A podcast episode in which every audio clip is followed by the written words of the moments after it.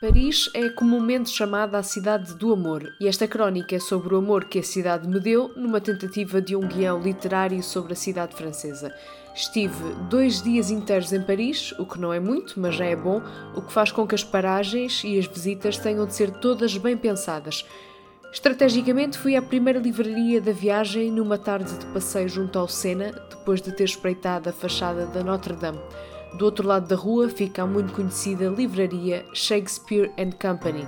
Escondida entre algumas árvores, a entrada é muito humilde, com uma fachada verde e creme, com um letreiro em letras garrafais. Shakespeare, foto de Shakespeare, and Company. Cá fora estão vários livros em francês e em inglês, um banco e uma porta esguia.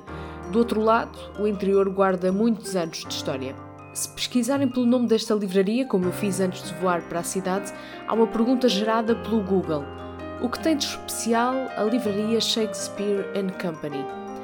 A livraria independente Shakespeare and Company foi fundada pelo amante de livros George Whitman em 1951 no edifício do século XVI na Rue de la Boucherie 37. Inicialmente chamava-se Le Mistral, em homenagem a uma poetisa chilena Nobel da Literatura, Gabriela Mistral, mas 11 anos depois passa a ser Shakespeare and Company, como foi o nome de outra livraria icónica de Paris, frequentada por grandes nomes da literatura. Houve a vontade de ser grande ou tão grande como esta outra fora.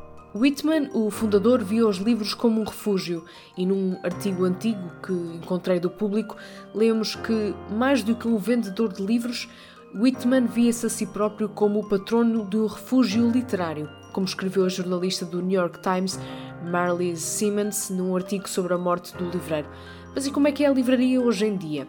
O edifício de três pisos tem normalmente fila à porta, mas anda bem e não tarda estamos lá dentro.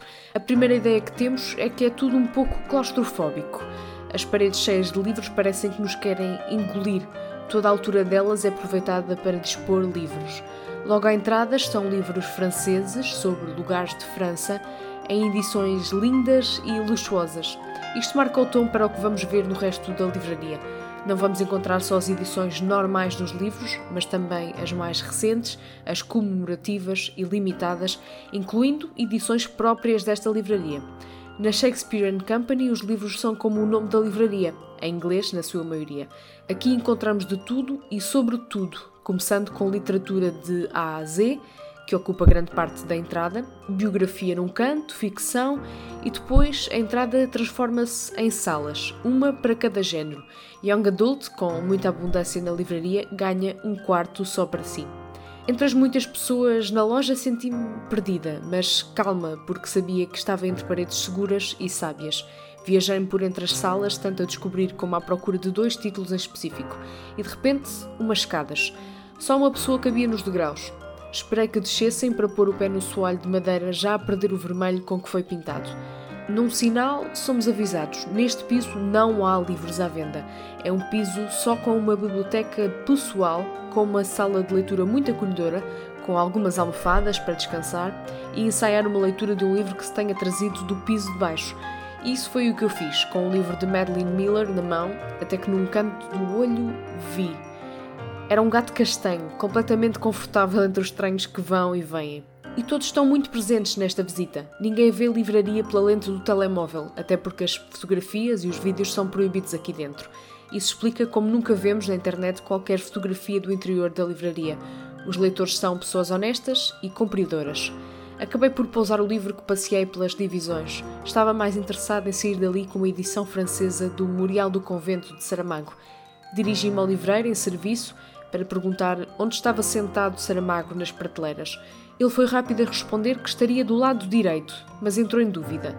Apesar de antiga, a livraria já tem um sistema eletrónico e nele confirmou que não tinha o livro que eu queria.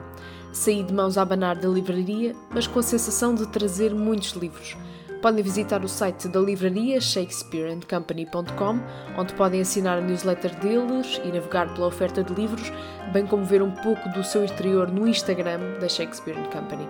Ali por perto, já com uma boina francesa na cabeça, também visitei uma livraria portuguesa e brasileira. O nome é simples e diz ao que vem. Librairie Portuguese et Brésilienne. Fica na Rue de Fosse Saint-Jacques, 21, desculpem o meu francês, um pouco acima da Shakespeare Company. Aí, até em português pude falar para voltar a perguntar pela tradução do Memorial do Convento. Era dos poucos livros que não tinham. As poucas diferenças para uma livraria em Portugal era a maior abundância de livros e autores brasileiros, porque de resto parecia uma livraria independente portuguesa.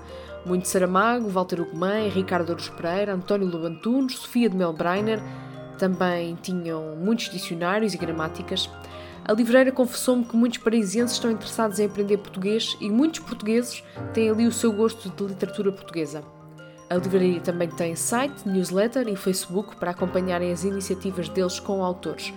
Esta zona da cidade, como indicou a livreira, está reforçada de livrarias e realmente vemos livrarias de livros antigos, só exclusivamente de banda desenhada, pequenos recantos a ser visitados, nem que seja para praticar o meu francês nesta Paris livrólica.